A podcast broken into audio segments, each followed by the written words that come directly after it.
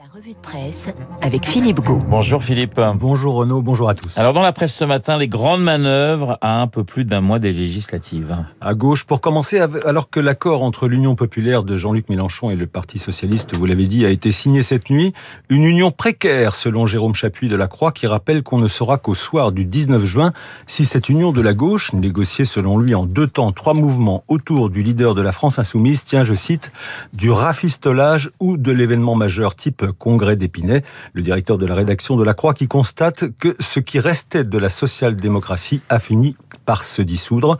Dans l'opinion, François Bazin est plus définitif et estime lui que le Parti socialiste est mort et que Jean-Luc Mélenchon le place en réanimation artificielle le temps d'une campagne.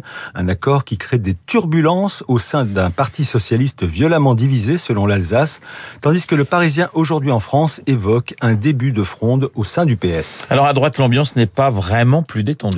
Oui, toujours dans le Parisien, c'est Nicolas Sarkozy qui prend cher, l'ancien chef de l'État à qui des membres des Républicains reprochent, je cite, sa danse du ventre avec Macron. Nicolas Sarkozy qui tente depuis des mois de jouer les sas entre LR et la REM, pardon, Renaissance, le nouveau nom du parti présidentiel.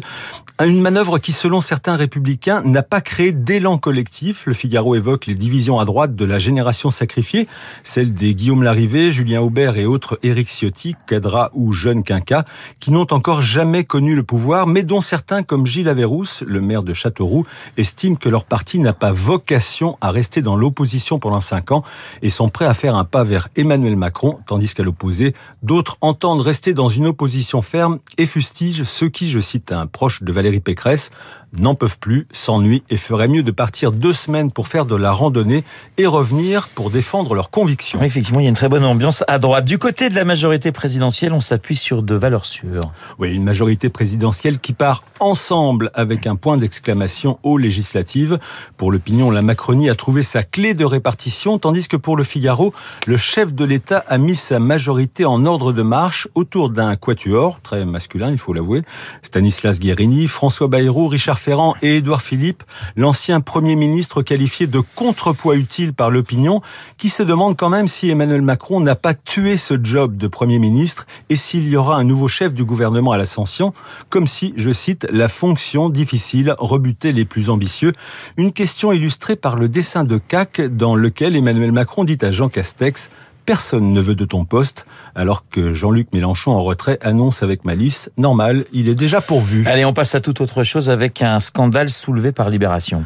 Et ce scandale, d'après l'enquête de l'IB, c'est celui de l'aide à domicile dont le grand âge, déjà touché par l'affaire des EHPAD, serait victime.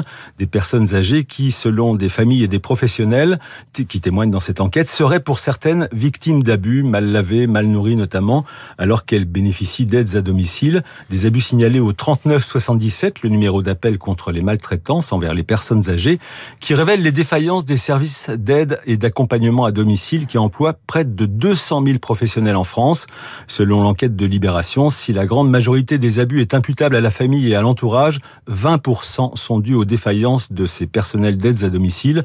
Dans son éditorial, Dovalfond estime qu'il ne fait pas bon vieillir en France car, je cite, la dépendance de nos seigneurs attend le bon vouloir des élus et l'attention des fonctionnaires depuis des générations. Philippe, la fin de l'obligation du port du masque serait pour bientôt. Oui, dans les transports, c'est en tout cas ce que prévoit le Parisien aujourd'hui en France, qui se base sur le fait que le recul de la pandémie de Covid-19 se confirme, même s'il faut rester prudent, que la plupart de nos voisins européens, notamment les pays nordiques et la Grande-Bretagne depuis quelques semaines, la Suisse et l'Espagne plus récemment, ont allégé le dispositif de prévention dans les transports et qu'Emmanuel Macron, début avril, avait laissé entendre qu'il serait raisonnable d'envisager une levée de l'obligation du port de masque dans les transports en commun pour l'été. D'ici là, rappelons-le, le non-respect de cette obligation est toujours passible d'une peine d'amende de 135 euros. Allez, pour terminer du football dont il est beaucoup question dans la presse ce matin. Oui, et pas seulement, ne vous en déplaise, Renault, avec l'élimination hier soir de l'OM qui rate la marche pour l'équipe, voit l'Europe s'échapper pour la Provence